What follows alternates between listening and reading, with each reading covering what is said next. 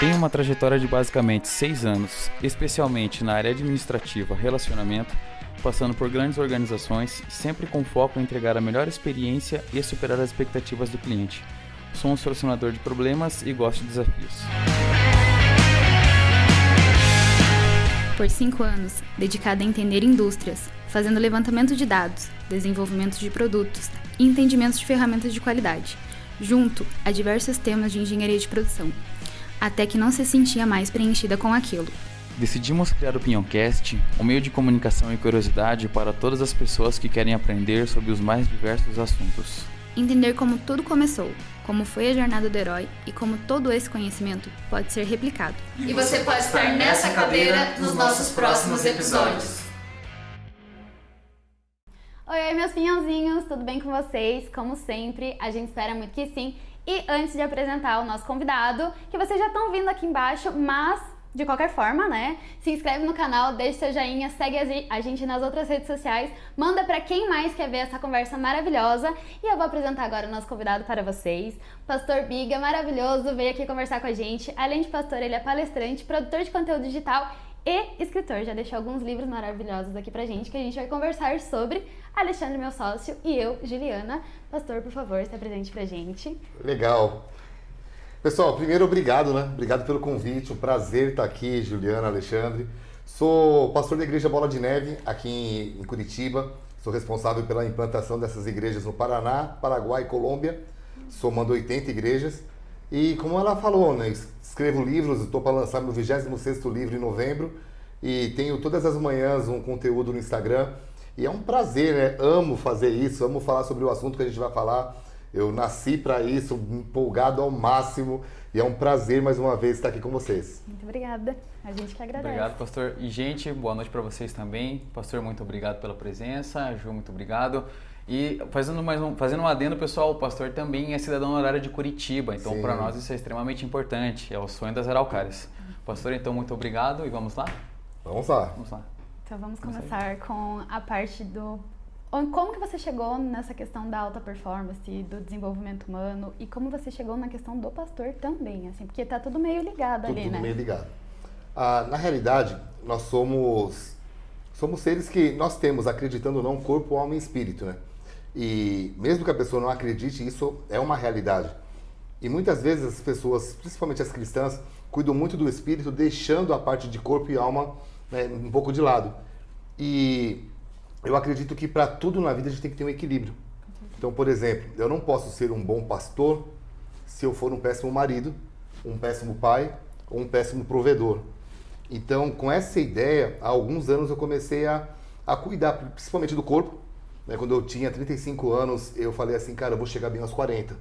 Então eu mudei a alimentação, sempre gostei de esporte, fui profissional de skate durante muitos anos, disputando fora do Brasil e tal. Mas eu comecei a cuidar bem do, do corpo com 35, cheguei bem nos 40. Nos 40 eu falei a mesma coisa, vou chegar bem nos 45. E agora, dia 9 de outubro, eu fiz 47, então eu tô rumando aos, rumo aos 50. 50. E como isso ajuda, porque quando você cuida da sua alimentação, cuida de exercício, você tem uma coisa que é muito importante para a gente conseguir ter uma vida, uma vida melhor, que é, é disposição. E às vezes eu vejo pessoas mais novas do que eu indispostas, não tem vontade de acordar de manhã, não tem vontade de fazer nada e, e cansado você nunca vai ser produtivo. Então, quando a gente começou a ver essa área linkada com a parte espiritual, eu falei, puxa, falta uma, que é a parte emocional. Foi aí que nasceram os livros, é, tem uma experiência bem legal quando começaram os livros, porque eu sou escritor há 6, 7 anos. Então não faz muito tempo. Não, é. E de repente emplacar os livros, vendendo para o Brasil todo. Estou em grandes editoras, na maior editora do Brasil faço parte, tenho a minha também. Então, assim, é muito legal ver lá no Instagram as pessoas que nunca vi face a face dizendo, cara, o livro tal me ajudou demais. E, e como eu sou, tenho 25 né, até agora, eu fico vendo assim dos diversos livros. Hoje mesmo um casal veio falando, cara, o livro a arte do casamento me ajudou demais. E, e eu só posso escrever aquilo que eu tenho autoridade para falar, né? Com certeza. E na parte do casamento foi muito legal, porque eu tô com 20. 20. Do, obrigado. 22 anos, meu filho me ajudou aqui. 22 anos de casamento, mas os sete primeiros anos eu não sabia se estava casado com uma mulher ou com Saddam Hussein. Porque a gente teve. uma briga. Não, não digo uma guerra. Uma era briga, uma, não. uma pequena guerra. Porque era, eu era. Minha esposa era muito brava e eu era muito imaturo. Então essa combinação virou uma bomba. Só que a gente olhava um pro outro e falava assim, cara, a gente não vai se separar, a gente se ama, a gente precisa acertar isso. Tudo bem, demorou sete anos. Só que hoje nós estamos 22 juntos. Então essa diferença do sete para cá, é, a casa ficou tão boa que na época nós tínhamos um filho, agora temos quatro. Então essa, ó, aquilo que a gente aprendeu virou um livro. E isso eu posso ajudar outras pessoas a superarem essa, essa questão também. Então eu sou muito grato a Deus por me dar essa possibilidade de ajudar outras pessoas. Com certeza. E qual é o segredo para você ter um bom casamento? Por que eu tô te perguntando isso? Porque eu vejo que hoje eu tenho um relacionamento que eu considero muito bom. Eu tô quatro anos com meu namorado, mas eu vejo que as pessoas hoje não querem levar um relacionamento a sério. É tipo, quebrou, jogou fora, não tenta Sim. consertar. Então, qual seria a, a virada de chave para você conseguir ter um bom relacionamento? Jóia, não existe uma chave só, né? É, você precisa aplicar várias coisas, mas acho que a principal é uma das que eu mais usei naquela época e que a minha esposa também usou, é o tal do respeito. Por quê? Porque eu sou diferente dela. Então, se a gente for olhar para a parte de desenvolvimento humano, eu sou muito sonhador e ela é muito pé no chão. E isso deu muitos conflitos no começo. Hoje, essa química ficou tão legal porque ela diz assim: "Ah, amor, você sonha e eu pago o teu sonho. Então, ela cuida das finanças lá de casa. A gente prosperou por causa disso porque ela sabe lidar com números. Eu não sei. Eu trabalhei muitos anos com, com arte. Fiz grafite durante muitos anos 14 anos. E você conhece algum artista que morreu rico? Todo mundo ficou rico depois da morte. Sim. Por quê? Porque o Já artista não sabe vender. E por que, que ele não sabe vender? Porque é muito fácil. Ou Para mim, pintar uma parede era fácil demais. Eu pintava uma parede gigante em um dia, dois dias. Ela não, ela veio do comércio. Então ela viu o valor aonde eu não vi. E aí, o re- aí entrou o respeito. Que ao invés de eu dizer assim, não, eu sou o homem da casa, eu vou vender, eu olhei para ela e falei assim. Ela falou para mim, quer que eu venda um desenho teu? Isso eu tô falando lá atrás, né? Na época eu tinha até cabelo. E aí ela chegou e vendeu um desenho. Na época, eu tô falando de 20 anos atrás. Ela falou assim: Deixa eu vender um desenho teu. E na época, um desenho que eu venderia por 30 reais, ela vendeu por 300 e a pessoa pagou rindo. Eu falei: Caramba, tem alguma coisa aí. E esse respeito foi, foi nos ajudando. Ela respeitar o meu jeito de ser, porque minha cabeça é muito de arte e ela é muito pé no chão. E essa, o respeito trouxe química. Então, depois que ajustou, não foi fácil, mas depois que ajustou, uau, a gente, a gente usufrui dos benefícios. Então, o respeito, eu acredito, porque o respeito ele vai ser entre marido e mulher, mas também com os filhos. Com certeza. Cada um tem uma. Nossos filhos, eu tenho um de 20, do- um de 20, uma de 14, um de 10 e um de 4. E cada um tem uma personalidade.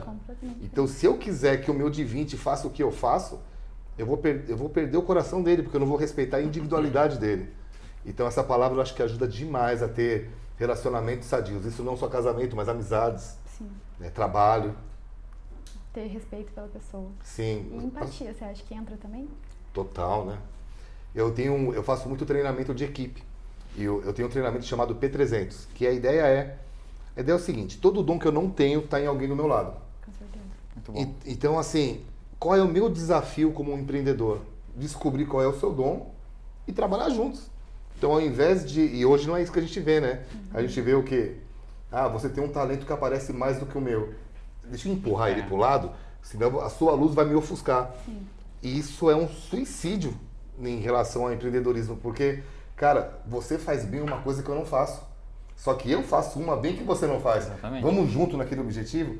Agora, ter esse- essa consciência, Ju, eu acho que a pessoa tem que ter, além do respeito, uma identidade muito bem firmada, né? Tipo assim, cara, eu sei quem eu sou e não importa o que você faça, se você faz aparece mais do que eu. Mas eu sei que eu sou, então vamos nos ajudar.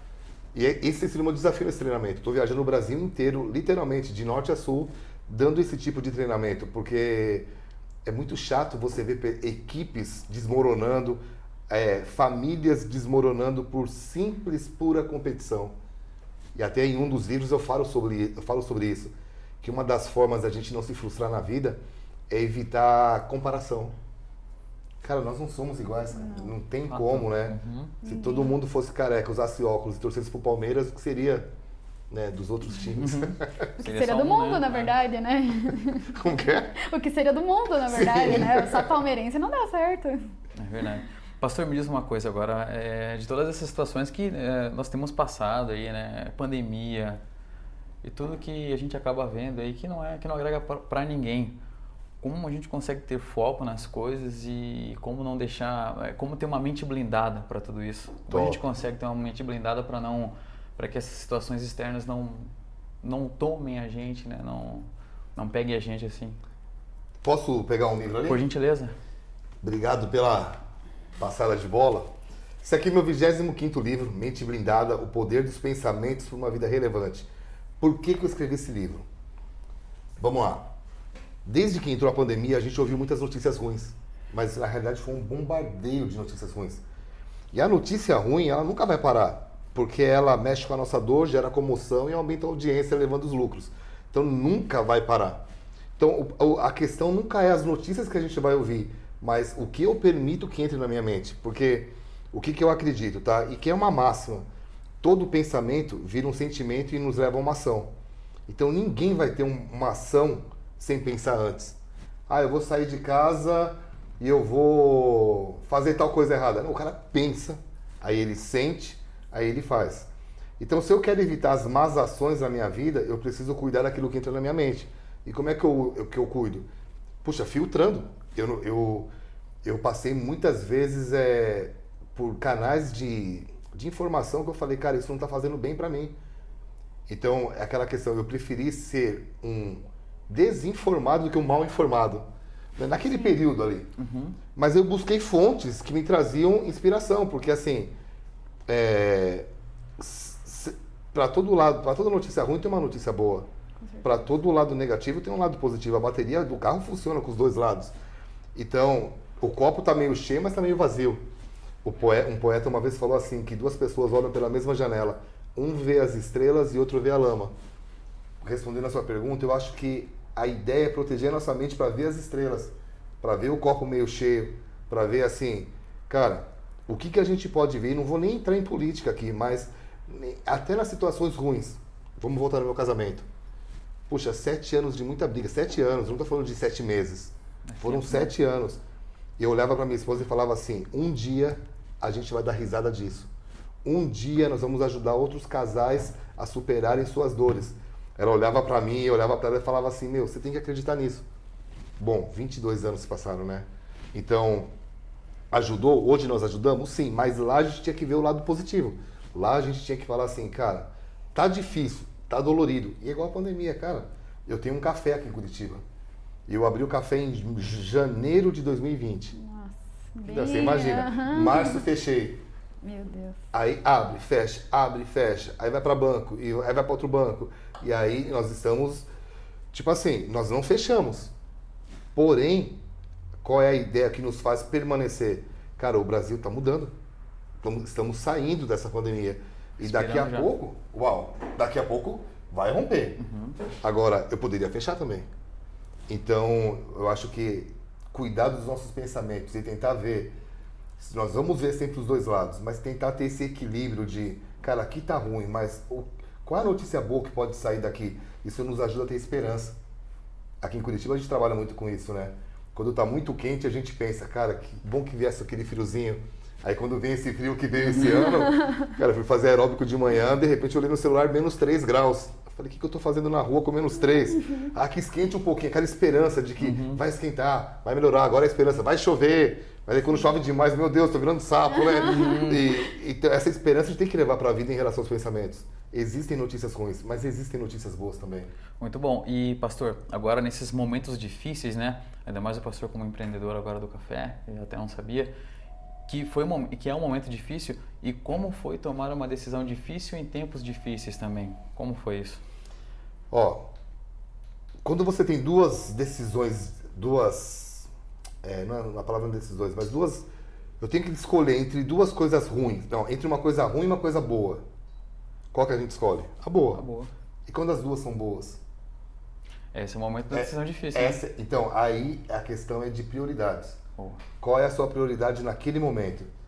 Então, ao invés de eu olhar puxa, a pandemia entrou, cara, a vida só vai voltar ao normal em 2022. Ninguém acreditava que isso ia ser real, Uhum, né? é.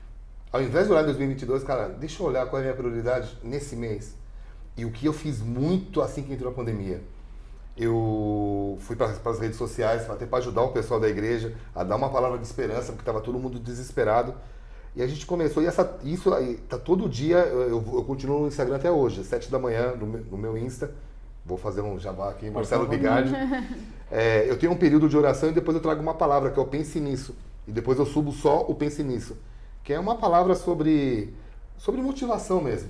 E o que, que eu comecei a falar? Eu falei assim, gente, peçam a Deus ideias criativas. Cara, dinheiro não cai do céu e eu sei disso. Porém, as ideias que trazem dinheiro caem. Então peça ideias. E a gente começou a ver, cara, chovendo ideia. Eu tenho uma amiga que ela era dona de uma loja de shopping, é ainda, e aí fecha os shoppings. Ela olha e fala assim, cara, eu não queria mandar meus funcionários embora. E aí ela começou a ligar para os amigos dela que tinham lojas no shopping, tem o grupo do WhatsApp. Gente, ela é oriental, então ela é toda caprichosa no que faz. Eu vou começar a vender fruta e verdura e, e legumes aí para vocês. Vocês querem? Pô, você é de confiança, vem no meu condomínio. Aí um foi, não, te- não abriu um negócio. Olha só. E, e assim, e hoje ela tem três negócios, né? Porque o shopping voltou, isso aqui tá bombando, e uma casa que eles tinham no litoral, o marido dela falou assim, cara, eu mal tô indo pro litoral, colocou para alugar no Airbnb. esse da Airbnb e começou a dar lucro também. Ou seja, de um negócio que ia parar, hoje são três faturando, mas durante a pandemia, dois sustentaram eles. Então essas ideias criativas, é, quando é que elas vêm? Quando você coloca o foco. Cara, eu preciso de uma ideia criativa para hoje. E eu vi isso acontecendo. Nasceram cursos, nasceram livros, nasceram ideias que, puxa, a internet, meu Deus, como nos ajudou, né? Muito. Uhum, muito. E vem ajudando ainda, né? Tipo, só não, só não acho que não quer. Eu sou dessa opinião, só não acho que não quer. Lógico, é muita informação, é muita coisa e é muito charlatão também. Sim. Eu, eu admito isso. Sim. Mas eu acho que se você quer realmente uma coisa, você acha pessoas de qualidade falando sobre isso. E já puxando esse gancho, como que você diferencia uma pessoa de qualidade para te ensinar? Você é uma pessoa que ensina muitas pessoas de diversas formas. Então, no seu nicho, com, com certeza absoluta, tem muito charlatão. Eu conheço charlatões Ah. do seu nicho. Sim. E como que você diria para o público é, dividir essa parte? Porque às vezes a gente vê uma... Tipo aqueles negócios de arraste pra cima e fique milionário. Isso não existe. Isso não existe. Só que muita gente vende isso. Por quê? Porque dá dinheiro pra eles que estão vendendo. Total. E como que você faz essa diferenciação? Todo mundo tem uma história. Todo mundo tem uma história. E Exatamente. eu não adquiro de quem não tem uma história. Uma boa história, por sinal, ainda por É. Todo mundo tem uma história. Então é simples. Conheça a história. Gente que aparece e desponta, a mesma velocidade ela diminui. Com certeza. Então, no meu caso, eu escuto pouquíssimas pessoas. Eu leio muito livro, mas eu leio autores. Então, eu tenho, se você olhar na minha, na- no meu Instagram, você vai ver um monte de livro atrás, mas a maioria são de caras assim que a história respalda, cara. Ele tá falando uma coisa que ele vive, né? Então, tem que tomar cuidado? Tem. Em todas as áreas. Porém, a história fala, né? A história não é o que um tá falando. A história é o que o que a pessoa viveu no passado, as pessoas que ela anda, o que tipo, é muito fácil eu pegar, poxa, acabei de te conhecer. Quem é você? Ah, eu vi umas três notícias ruins suas e já formei uma opinião. Isso não é saber da história. Sim. A história é muito maior. Então eu uso isso. É excelente, na verdade, né? O que todo mundo deveria fazer. E quem não expõe a história? Ah, mas é difícil, sabe? Já ouviu falar aquela história de que notícia ruim corre rápido? Com certeza. O cara pode não expor, mas alguém denunciou. Sempre, né? Alguém vai falar assim, cara. Por isso que eu tô te falando, nem, nem todo mundo te ama, nem todo mundo me ama. Então sempre vai ter um falando, puxa, eu não gosto dele e tal. Mas eu estou 17 anos, por isso que eu sou cidadão aqui de Curitiba. Eu não sou um aventureiro, né? Tô há 17 anos, abri uma igreja com o nome de sorveteria. Tipo, bola de neve. Quem que vai dar moral para um moleque que chega aqui com. E na época, ainda dando de skate, ainda fazendo grafite, isso não vai dar em nada. E eu falava pro pessoal, gente, me dá 10 anos. O pastor falou no último culto ali na bola, tava lá, né? O pastor falou disso aí. Eu falei assim, eu falo, mas eu falava isso lá 17 anos atrás. Eu falava assim, cara, me dá 10 anos. Olha a minha cabeça, eu já falava assim, eu não quero que você me julgue daqui um ano. e dá 10. Se daqui 10 anos eu não estiver na cidade, eu fui um charlatão, eu passo um aventureiro. Mas se eu tiver, vai ser diferente. Bom, esse mês eu estou fazendo 17. Então. Quase dobrando já. Pois é, é, é, é uma história. Então não tem como esconder isso. Você lida com pessoas, né?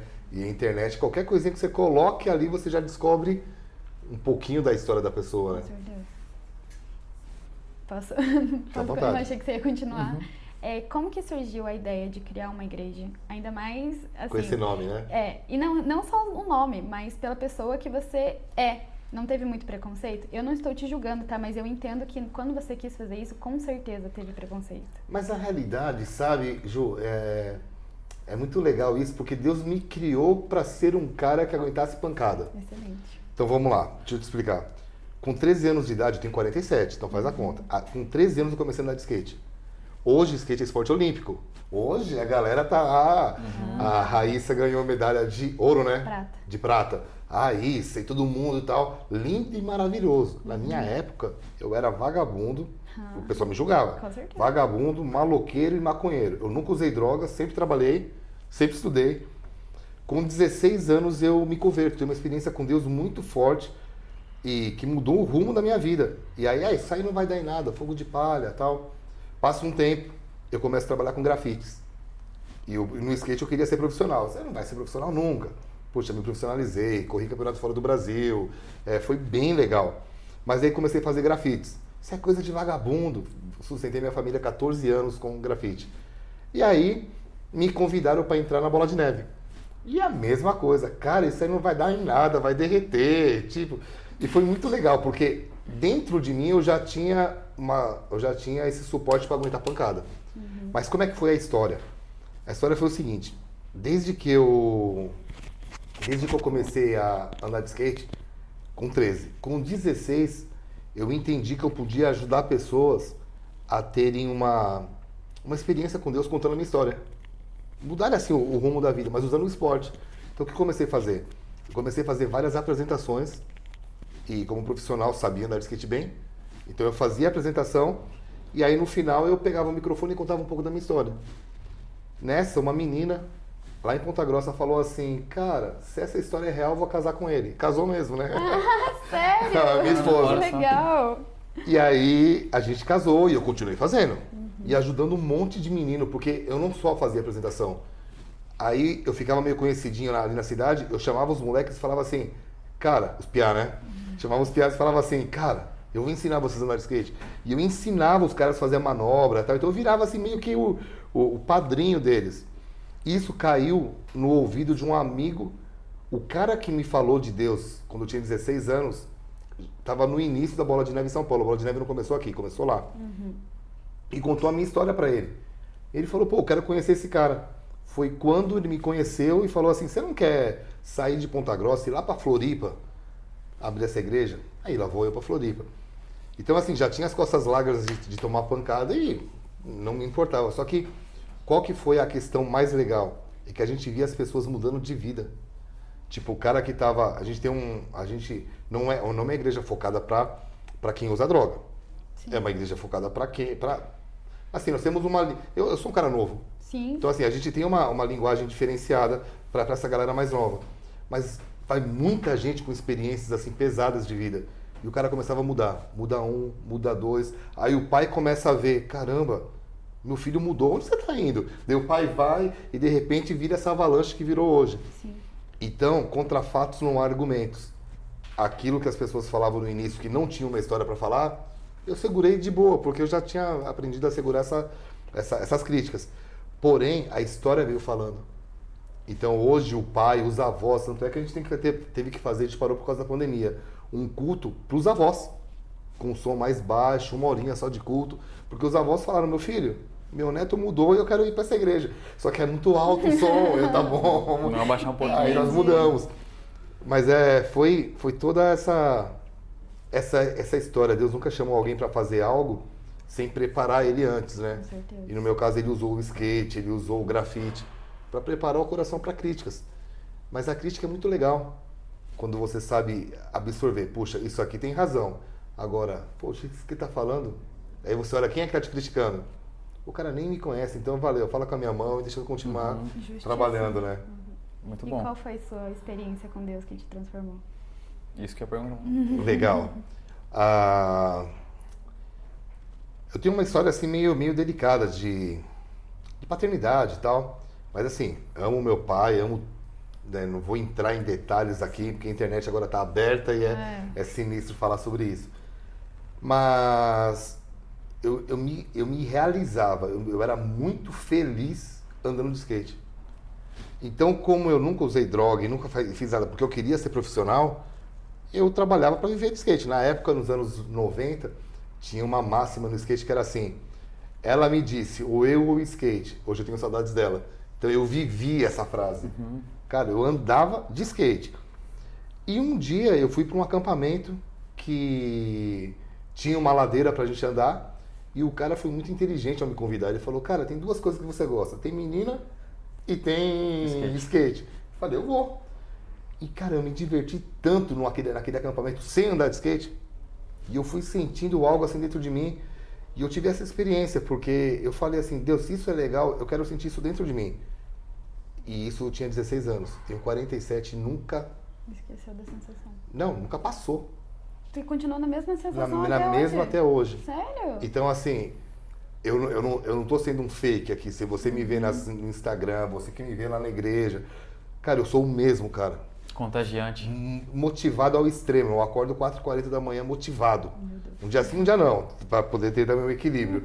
Mas motivado. Porque, cara, eu sei de onde eu vim, sei o que eu tenho que fazer e sei pra onde eu tô indo. Então, quando você tem uma visão de vida assim, você fala, cara, eu não tô aqui à toa. Isso me motiva, sabe? É muito legal. Muito Deve bom. ser uma experiência maravilhosa. Nossa, é, mesmo. e ter esse, esse entendimento dos, né, dos momentos de vida aí, né? Início, meio e fim também, né? De onde a gente quer chegar e tudo mais. É extremamente Sim. importante, né? É porque se você não sabe onde vai chegar, qualquer lugar é bom, né? Qualquer, Qualquer porto lugar é é lugar. seguro. E, cara, por exemplo, eu moro na melhor cidade do, do, do mundo, Com certeza. porque é um lugar que é para eu estar. Sim. Então, quando eu morei no Rio, fiquei um ano lá. Lá era o melhor lugar do mundo. Quando eu mudei para Curitiba, em outubro de 2004, e voltei para passar o Réveillon no Rio, eu atravessei a Ponte Rio-Niterói e falei, cara, que lugar estranho. Eu tinha ficado lá um ano, era o melhor lugar do mundo, mas parece que o coração desconectou. E conectou aqui. Então, quando você tem essa ideia de aonde você tem que estar, mesmo por dificuldades, você não fica tirando a raiz do lugar, né? Gente que tira a raiz do lugar nunca tira a árvore do lugar, nunca cria raiz. E aí você, qualquer vento te leva para longe, né? É. E o senhor acredita em destino, pastor? Existe destino? Existe propósito. Propósito. Vamos lá. Deixa eu. Pode ser usar essa palavra também, tá? Então, eu, você entrou no assunto, eu vou ter que falar do, na minha- favor, do meu jeito, favor. tá? Ah, tem um texto que diz que antes que nós nascemos, Deus escreveu todos os nossos dias, cada um deles escrito e determinado quando nenhum deles havia ainda. Então, eu acredito que Deus é o Deus que pega o fim e coloca no começo. Então, como lá, ele desenha uma história e ele coloca no embrião. Só que ele nos dá uma coisa muito legal que é chamado livre-arbítrio. Que é tipo assim, cara, eu tenho uma história pra tua vida. Mas você tem a liberdade de vivê-la ou não. Durante 13, 16 anos, eu vivi do meu jeito. Com 16, eu fiz uma oração. Eu falei, tá bom, se essa história que esse cara tá falando, que tem um caminho, uma história pra mim, eu quero viver essa história. E, o- e eu fui alinhando isso. Agora, não foi de uma hora para outra, foi acontecendo situações da minha vida, até o fato de eu mudar para o Paraná. Minha história tinha que ser escrita aqui. Eu casei com uma paranaense, meus filhos são paranaenses. Hoje eu sou paranaense, só que eu morava em São Paulo, então aconteceu uma experiência para eu vir para cá. E eu fui alinhando essa história. Então, quando você encontra essa história, você consegue ter a visão de começo, meio e fim. Então, e nada te frustra. Por isso que eu escrevi um livro da frustração à realização. Que existe como você não se frustrar. Agora, Biga, você fica triste? Claro. Óbvio. Você fica nervoso? Tem momentos difíceis? Puxa, demais. Mas o que não me deixa parar? Eu sei onde eu tô chegando. Então, existe? Existe. Agora, você é obrigado a andar nele? Não. Boa. Entendeu? Então é, é por isso que eu gosto de andar muito com Deus, porque ele é, é um. é- ele é muito. Ele é cavalheiro. Tipo assim, cara, eu tenho uma vida diferente. Eu tenho uma proposta pra você. Quer? Se não quiser, eu não vou interferir, mas seria legal. Então você vê, quando eu comecei a alinhar, eu não gostava nem de ler. Como é que um cara que não gosta de ler começa a se apaixonar por leitura, começa a se apaixonar por café, que quem gosta de ler gosta de tomar café, café sem açúcar, né? E aí, de repente, ele escreve um livro, dois, três, o ano passado eu lancei sete, esse ano eu vou terminar com cinco ou seis lançados. Cinco. Então, tudo isso é porque estava escrito aqui, mas eu fui descobrindo no meio do caminho. E aí entra uma questão que é o lance da oportunidade, né? Ah, no seu no seu está escrito alguma coisa de oportunidade. A responsabilidade é proporcional à oportunidade, eu coloco. E, cara, oportunidades foram sendo abertas. Uma vez eu tive um grande mentor para escrever livros no início, que foi o Dr. William Douglas. Ele foi até. Ele é um juiz federal, agora ele até foi promovido. E ele me ajudou. Então, assim, eu era só um menino que o conheceu num lugar e ele falou: vou te ajudar. E até um capítulo desse livro foi ele que me ajudou demais. Depois até a gente pode entrar nesse assunto. Mas então foi a oportunidade. Puxa, o William Douglas é um cara que escreve muito. E eu, eu fui para casa dele. Daqui a pouco ele me liga. Ô, oh, faz o curso tal. Oportunidade. Fui fazer o curso tal. Paguei uma grana, fiquei lá assistindo como escrever livros. Aí fui fazer um, fui fazer dois. E aí você vai pegando experiência, Sim. mas eu fui aproveitando oportunidades. Então não é porque Deus tem uma, um caminho que nesse caminho você não vai ter que suar. Uhum. Então, pô, é para escrever? Vamos escrever bem. Se é para falar, cara, vamos ter conteúdo para falar. Vamos ter autoridade. Eu só posso ajudar pessoas a serem curadas naquilo que eu curei, né? É a dor que eu sinto, a dor que eu curo. Por isso que eu falo de casamento com autoridade, porque, cara, eu sofri nessa área. E por aí vai, né? E você uhum. superou essa área, né? Como Sim. todas as outras que você ensina. Sim. E voltando em, por, por favor. Não, pode ir. Por favor. Como que a gente caminha com Deus?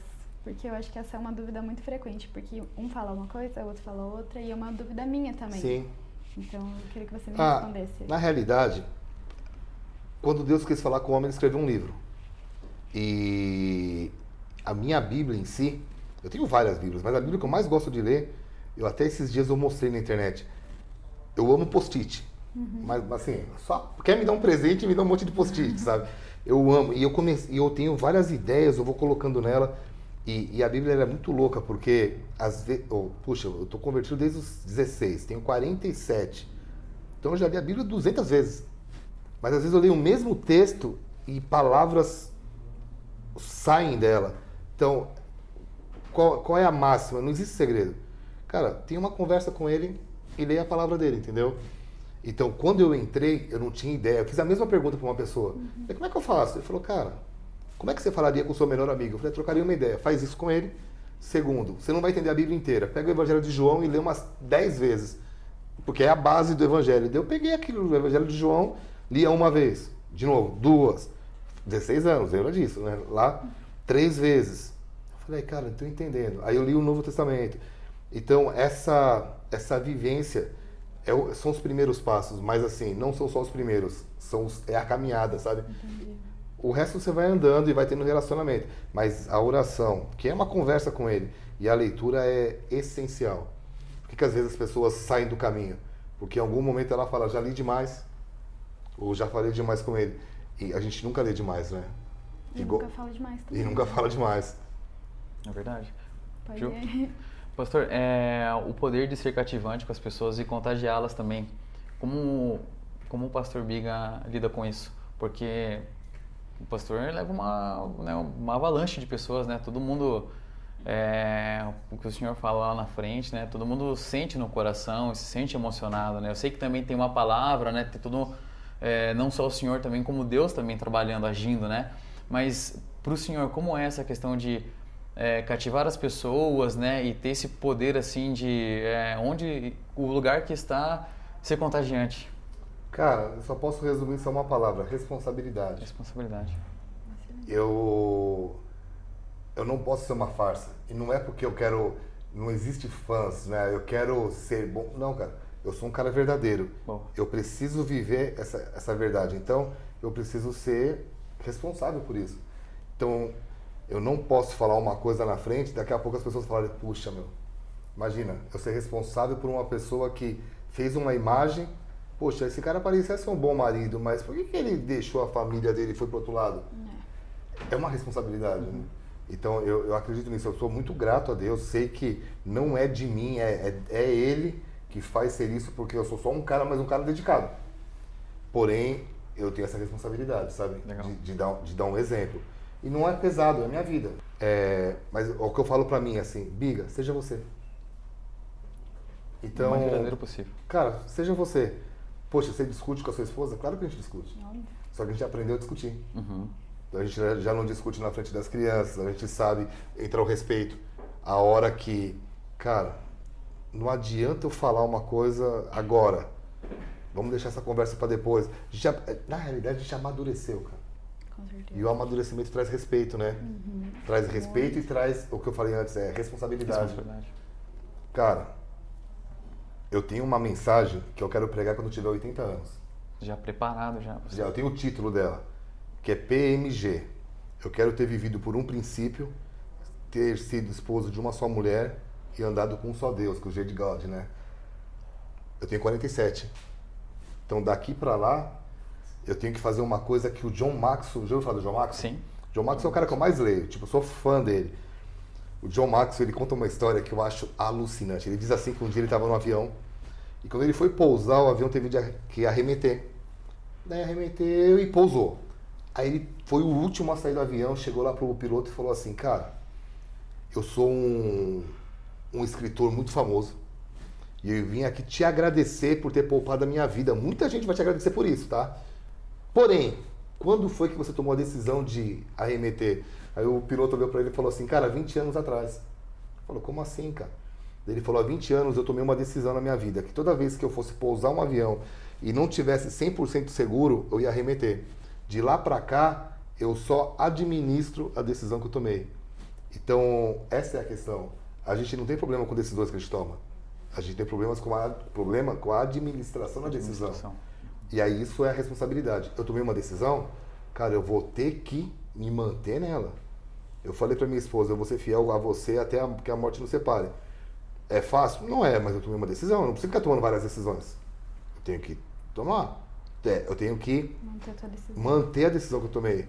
Cara, eu decidi ser um cara que ia viver uma verdade. Beleza, mantém.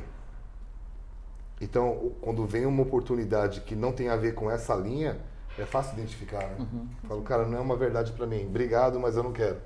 Não se aplica. Não se aplica a mim. Uhum. Legal. E sobre disciplina?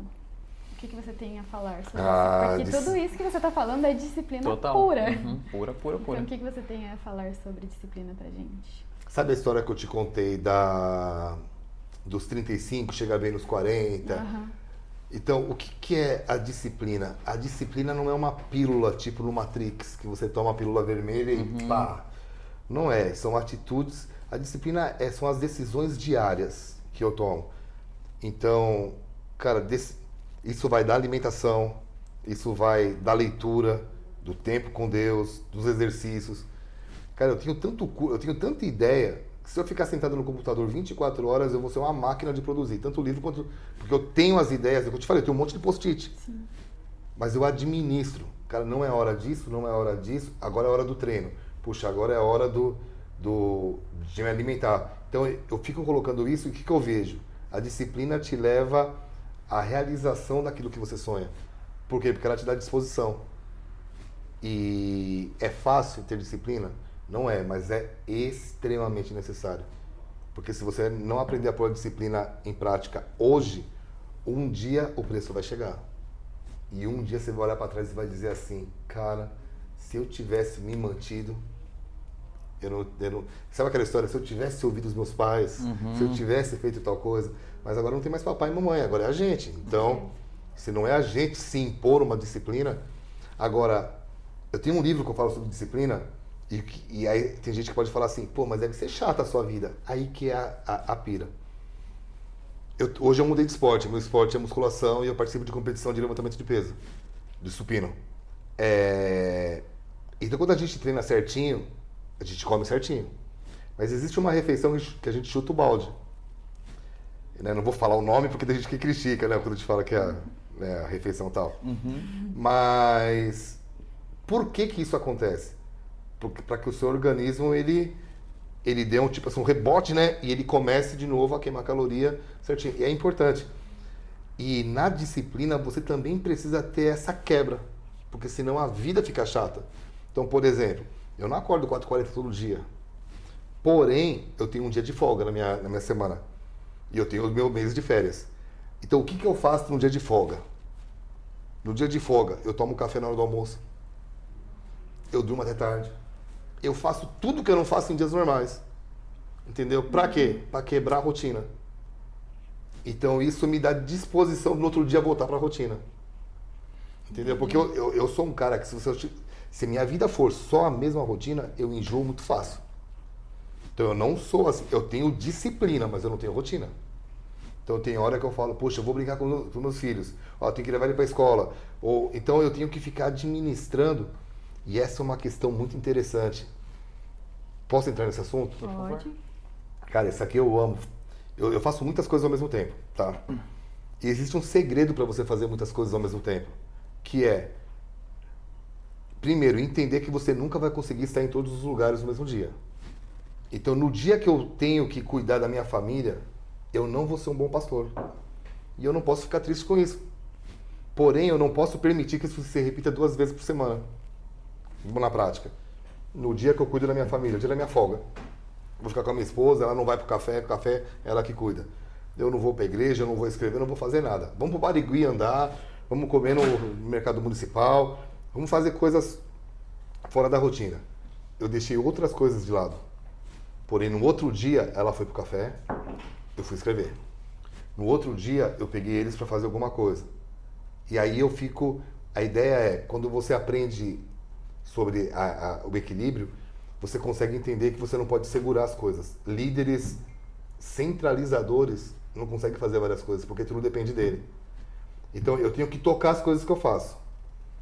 Se alguma coisa que eu faço, tanto a editora quanto as palestras ou a igreja, se alguma coisa que eu faço, ou o café, está me exigindo demais, são duas coisas. Ou é uma, é uma finalização de tarefa, pô, tenho que terminar um livro, eu abro mão de todas as coisas. Pessoal, durante uma semana vocês não vão me ver trancado no meu escritório para editar. É finalização. Ou eu contratei a pessoa errada para cuidar para mim. Então, por isso que eu falo muito de trabalho em equipe. Se você tem as pessoas certas, você vai toca, toca, e para isso tem que ter uma disciplina, porque, opa, hoje é meu dia de folga, mas eu tenho um monte de coisa para fazer. Tudo bem, mas se eu não descansar hoje, eu não vou ter cabeça para fazer as outras. Com certeza. Então a disciplina não é uma rotina chata. Disciplina é você saber a hora de descansar. Num livro, a gente, minha esposa escreve uma parte que ela diz assim: que você não precisa ter dinheiro para descansar. Ah, eu vou descansar quando eu tiver dinheiro para ir para praia. Não, cara. Você tem um sofá? Deita no sofá, cara. Assiste um filme. Te, teve dias que eu fiquei com a Vivi, eu levei eles pra escola, a gente ficou das nove, desse friozão que teve, das nove, dia de folga, das nove da manhã às seis da tarde, no cobertura assistindo Netflix. Era o nosso dia. Quebrei a rotina. Agora isso eu não faço no outro dia. No outro dia, Netflix, valeu, né? Vou lá meia horinha, mas. E, e, a vida começa a ficar gostosa quando você consegue ter essa, esse nível de disciplina. Fez sentido o que eu te falei? Muito, total, foi total. muito sentido. E sobre liderança, pastor, é, eu vejo que ser um líder tem que motivar as pessoas, né? Na sua perspectiva, o que é um líder que, que motiva e como ter uma liderança eficiente também? Cara, liderança não é um cargo que a gente ocupa. Liderança tem a ver com a nossa própria vida, uhum. tá? Porque todo mundo é um líder em algum aspecto na vida. Por exemplo, eu te acabei de falar para você sobre disciplina. Mas eu não posso ir na academia em outro lugar. Sim. Eu não posso ficar lá, cara, o que você está comendo?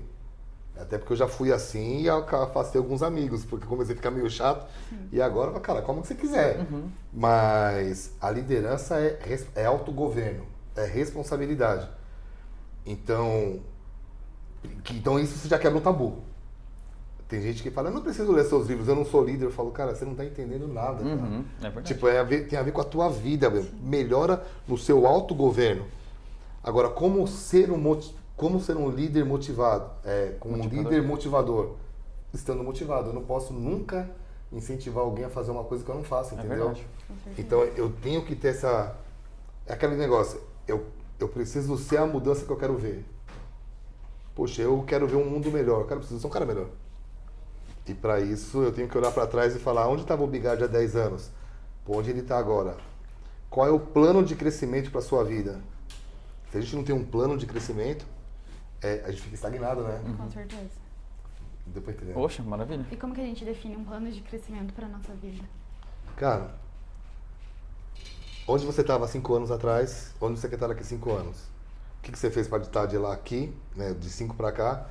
E o que você vai fazer? Então, cada é pessoal. Sim. Então, vamos lá. Como eu vou fazer para ser um marido melhor? Porque não é a ter uma. Como é, como é um plano de crescimento? Está em que área?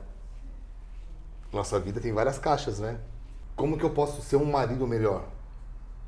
Cara, tem livros que falam sobre isso. Eu posso ler, eu posso ouvir podcasts, eu posso ouvir é, mensagens sobre isso. Então, na academia, eu às vezes eu estou ouvindo um som, às vezes eu estou ouvindo um podcast. Eu gosto muito do resumo cast de livros, então eu ouço um livro e eu tô lá, cara, carregando, empurrando 400, 500 quilos, brincando, tá? Pô, nossa. Mas ah, eu tô treinando e eu tô alimentando a minha, a, a minha mente também ali. Então, às vezes são assuntos que falam da família, às vezes da parte empreendedora. Hoje eu estava na academia ouvindo algo sobre finanças. Então, se você não se programa a, a aprender com pessoas, ler livros, você não faz esse plano. Então, é pessoal, cada um vai ter o seu jeito, mas eu acho que livros e, e, e ouvir as pessoas que chegaram onde você quer chegar, primeiro tem que saber onde eu quero chegar.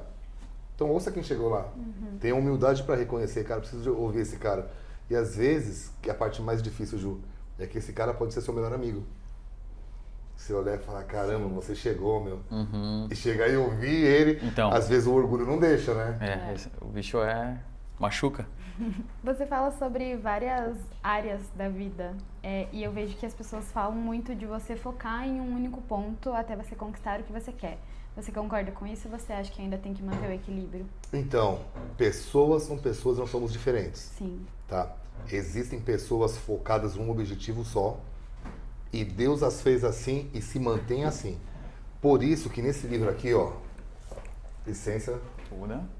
Da frustração à realização, eu falo no capítulo 1, jamais se compare. Quer acabar com a sua vida, se, Se compare. compare. Porque como é que eu vou me comparar com um cara que ele foi, ele nasceu para fazer uma coisa só? Cara, não dá, porque eu nasci para fazer várias coisas. E é claro que eu vou, eu vou diluir o meu foco. Eu vou. Porém, o meu foco não é diluído sem propósito. Ele é diluído em várias coisas, mas todas têm um propósito só. Então, deixa eu deixar mais claro isso. É, uma das maiores armas que, é- que esse mundo faz em pessoas é colocar rótulos. Você é uma jornalista. Você é um pastor. Você é um advogado. Você é um engenheiro. Ótimo. E se eu for mais do que um pastor? E se você for mais do que uma jornalista? Então não tem problema nenhum em fazer uma coisa só. Se você foi chamado para isso, se dedique. Mas também não tem problema nenhum em fazer várias coisas. Agora, quando eu olho para isso, você tem que achar o quê? Um denominador comum. Então eu vou puxar para o meu caso. Quer eu esteja escrevendo um livro, pregando na igreja, servindo um café no meu café, eu estou proporcionando uma experiência para pessoas. Uma experiência como autor da vida. Então tudo que eu faço aqui, eu estou conversando com vocês, mas tentando proporcionar o quê? Cara, existe uma história para a gente viver com ele. Então tudo tem um propósito. Agora, no meu caso, são várias áreas. Você entendeu? Entendi. Então eu não posso, eu já, eu já fiz isso. Eu já permiti que colocassem um rótulo na minha testa e foi ruim. Porque eu me sentia frustrado. Sim. E, eu, e, e hoje, quando alguém fala pra mim, não como você que você perguntou, e foi uma pergunta, mas às vezes vem como uma acusação. Certo. Eu olho e falo, cara, eu não vou dar conta daquilo que você tá achando de mim. Eu vou dar conta pra ele que me fez desse jeito. Então, se eu deixar uma dessas petecas cair, cara, eu não vou mais escrever livro, me ocupa demais. Um dia eu vou dar conta. Sim. Porque eu sei o, o alcance que ele tem. Esse livro aqui, nós estamos numa campanha de, de distribuir um milhão desses livros. Qual que é a ideia? Eu quero dar na mão de cada policial, cada enfermeira e cada policial, enfermeira e professor uhum. da cidade de Curitiba, estado do Paraná. Eu, vou, eu quero chegar a um milhão disso. Então são um milhão de profissionais, eu já comecei, eu já estou com 30 mil distribuídos. Mas a ideia é, cara, isso eu paro. Porque alguém disse, você não pode fazer isso, você tem que fazer só isso. Cara, eu vou ser o cara mais frustrado da face da Terra. Uhum. Então, resumir tudo isso, quem é você? Qual é a sua identidade? Eu tenho um livro chamado, até não trouxe, é, Identidade Não Há Competição para Quem é Original. Vocês devem conhecer centenas de pastores na internet, mas nenhum é igual eu. Não mesmo. Por quê? Porque identidade. Cara, eu sou original. Sou amigo deles, respeito todo mundo, mas eu sou eu. Eu sou o cara que andava de skate, que hoje faz musculação, mas ainda assim andar de skate. Ainda sou divertido. Eu, minha família, quando a gente senta para comer junto, a gente dá risada um do outro. E é muito legal. É um prazer ser assim. Mas já tentaram me colocar num rótulo. Cara, você é pastor, para de usar essas roupas. Cara, eu ando de moto, uhum. né? E eu amo andar de moto. Então, para 500 quilômetros, eu não pego mais avião. Eu saio um dia, vou de moto, cara. Pô, mas você não pode ficar andando de moto, é perigoso. Eu falo, cara. Valeu, falou. Eu andei de skate 30 anos, cara, descendo ladeira mais de 100 por hora. Você fala que moto é perigoso, né? É. Mas por quê? Porque a originalidade, a originalidade, ela, ela protege o seu coração. E ela te, ela te, te livra do burnout. Sim. Né? Que é um peso, né? O burnout é um peso extremo. Cara, o burnout é quando o seu tanque, no tanque emocional que nós temos, é quando você, você tem o, o tanque emocional é o seguinte, você precisa saber o que enche o teu tanque emocional, coisas que você gosta de fazer e coisas que esvaziam. Então, no meu caso, eu gosto de andar de moto, eu gosto de, de sair com a minha esposa, eu gosto de ler, eu gosto de... Tem algumas coisas que eu gosto de fazer.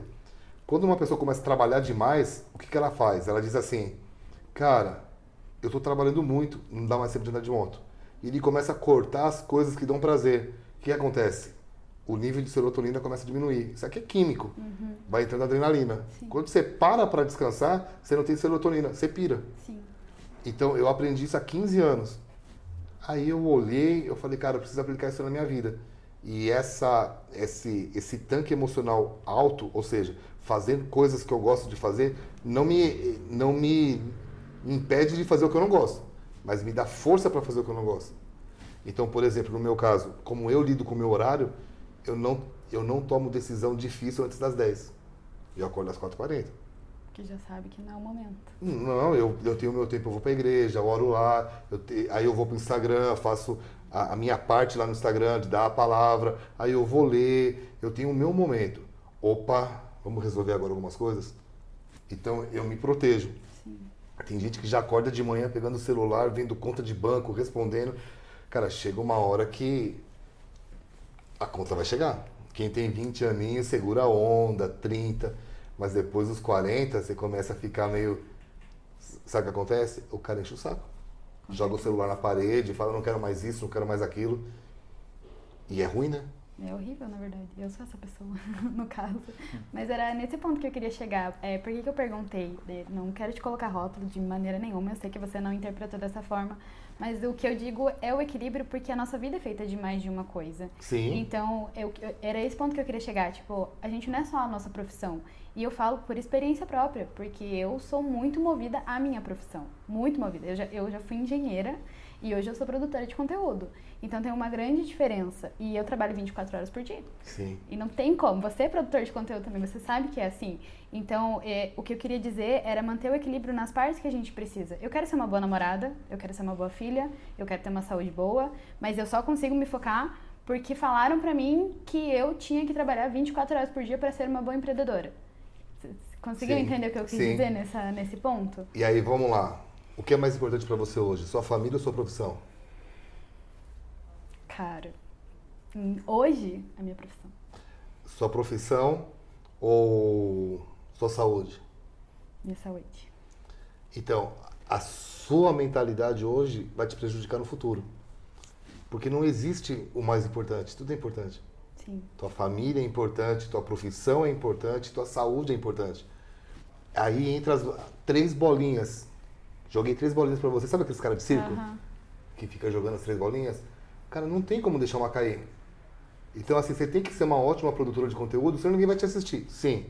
Mas tem que ser uma ótima namorada, senão você não vai ter uma família. Com certeza. Mas tem que estar viva para isso? Porque os mortos Sim. não louvam a Deus, não vivem, né? Exatamente. Então, cara, essa bolinha é um segredo, cara. Então, por isso que eu falo do descanso. Cara, eu tenho muita coisa para produzir, eu tenho muito conteúdo. Cara, se eu for parar só para falar dos capítulos dos meus livros, eu tenho conteúdo para falar dois anos. Sim. Mas eu paro, terça-feira, paro, é, é off. Não, não, não produzo. Opa, mas existe exceção? Sim, é exceção. Mas não é regra. Mas não é uma regra. Então eu fico administrando. Cara, é, eu tento evitar. Lá em casa a gente tem uma regra de não pegar o celular na hora do- da comida, do almoço. E todo mundo fica se pegando, porque daqui a pouco dá vontade de eu pegar. Daí, não, eu não vou. Daí, ô Lucas, tira o celular daí, eu vive. Então, assim, a gente tenta ter essas, essas pequenas regras para ter esse tempo, para todo mundo. Que assim, não existe só o meu tanque emocional, existe o tanque emocional dele. Existe o tanque emocional do meu filho de 20 anos. A minha filha de 14 anos gosta de andar de moto comigo. Agora a gente vai fazer uma viagem de 5 dias. Vamos para o Paraguai de moto. Ela era um feriado, ela vai junto. Você imagina uma menina andar mil, quase 2 mil quilômetros na garupa do pai. Ela ama, eu vou ter um tempo com ela. Mas eu tenho que ter um tempo com ele, com o bebê. Então, se eu não tiver essa visão mais macras, mais macro, o que, que vai acontecer? Eu vou perder o coração dos meus filhos. Aí eu vou ser um baita de um empreendedor e meu filho, tipo assim, cara, valeu, velho, não quero conversar com você. Então, é, é só você responder quando alguém te perguntar de novo, o que é mais importante? Tudo, cara. Então, o que, que eu tenho que fazer com o meu tempo para poder ser uma boa profissional? E aí é o tempo, né? Todo mundo tem 24 horas por dia. Pega o tempo e. Sabe quando o. o- é que eu gosto muito do- da Marvel, Oxe. né? Quando foram chamar o Tony Stark para entrar lá e ele mostraram todo, ele fez assim, né? ele pegou e jogou e abriu todas as telas. Aham. Cara, minhas horas são assim, eu abro ela, top, cara. Eu vou cuidar aqui, é uma arte, mas ela tem que ser desenvolvida. Porque eu não quero chegar no final, olhar para trás e falar assim, que legal, cara, você foi um bom pastor, mas cadê a sua família? Passou, né? Entendeu? Entendi. Isso até no esporte. Se, se deixar, cara, academia pra mim é um prazer. Eu fico três horas na academia brincando. Mas eu tenho que me disciplinar a ficar uma hora. Entendeu? Por quê? Porque essas outras duas horas. E aí um dia o cara ficou bravo comigo. Pô, quis conversar com você na academia e você não me deu atenção. Eu falei, cara, eu só tinha uma hora por dia, Meu cara. momento. É, senão- Pô, me perdoa, cara, mas é o meu momento. E teve gente que virou meus amigos. Pô, cara, vou respeitar seu momento. Os caras chegam, oi, e aí, beleza? Tem cara que não olha na minha... Uma, uma pessoa em si, que não olhou mais na minha cara. Falou, não quero mais conversar com você. Eu falei, cara, I'm so sorry. Que pena. Que pena, né? Perdeu um grande. Sim. Uma conexão de ouro extrema, hein, pastor? Eu até quero falar sobre isso também, ainda bem que chegou. Será que dá o Alex- Dá tempo. Dá tempo. O Alexandre, que é nosso né, conhecido, ele sempre falou pra mim: conexões de ouro, conexões de ouro, né?